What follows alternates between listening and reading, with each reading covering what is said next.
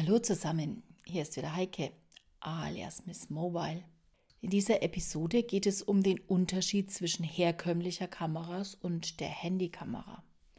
Wie ihr wisst, bringt mich der Ausspruch, ich habe nur ein Handy ziemlich auf die Palme.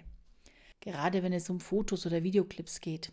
Denn die Smartphone-Kameras können inzwischen dem Vergleich zu herkömmlichen Kameras schon sehr gut standhalten. Ein Handy ist nicht mehr nur ein Handy, es ist vielmehr ein Hochleistungskomputer im Taschenformat, mit dem man auch telefonieren kann. Ganz klar.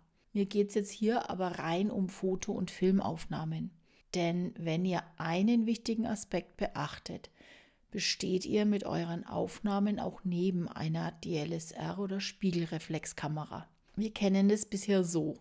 Es gibt einen Auftrag oder eine Idee und dann versuchen Fotografen oder Kameraleute diese Idee umzusetzen.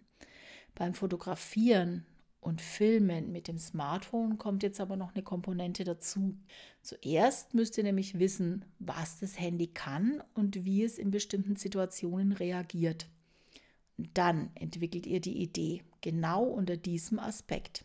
Das bedeutet sicherlich, dass das Smartphone schon an seine Grenzen stößt.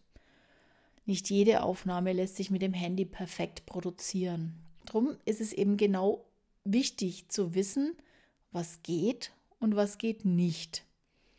Kennt ihr euer Smartphone und all seine Funktionen sehr gut, dann könnt ihr an das Konzept des Videos oder der Fotos gehen und diese so umsetzen, wie ihr es euch denkt. Das bedeutet aber auch, dass ihr ganz viel üben müsst.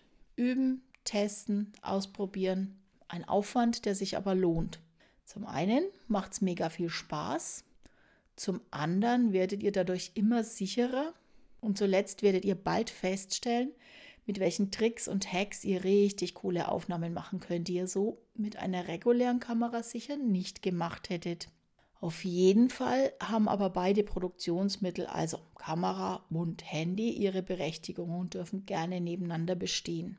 Nur beim Handy muss man zuerst wissen, was es kann und wo es seine Grenzen hat, um dann mit dem Bestehenden zu arbeiten. Bei der Kamera, naja, da weiß man, die fotografiert, die kann alles und dann gibt es einen Auftrag und dann legt man eben los. Dann steht zuerst das Projekt, das umgesetzt werden soll und die Kamera kriegt es schon irgendwie hin. Beim Handy muss man zuerst wissen, was kann das Handy und dann kann man das Projekt umsetzen. Jetzt probiert es mal aus ich wünsche euch ganz viel Spaß dabei und viele kreative Ideen. Bis bald. Tschüss, eure Heike.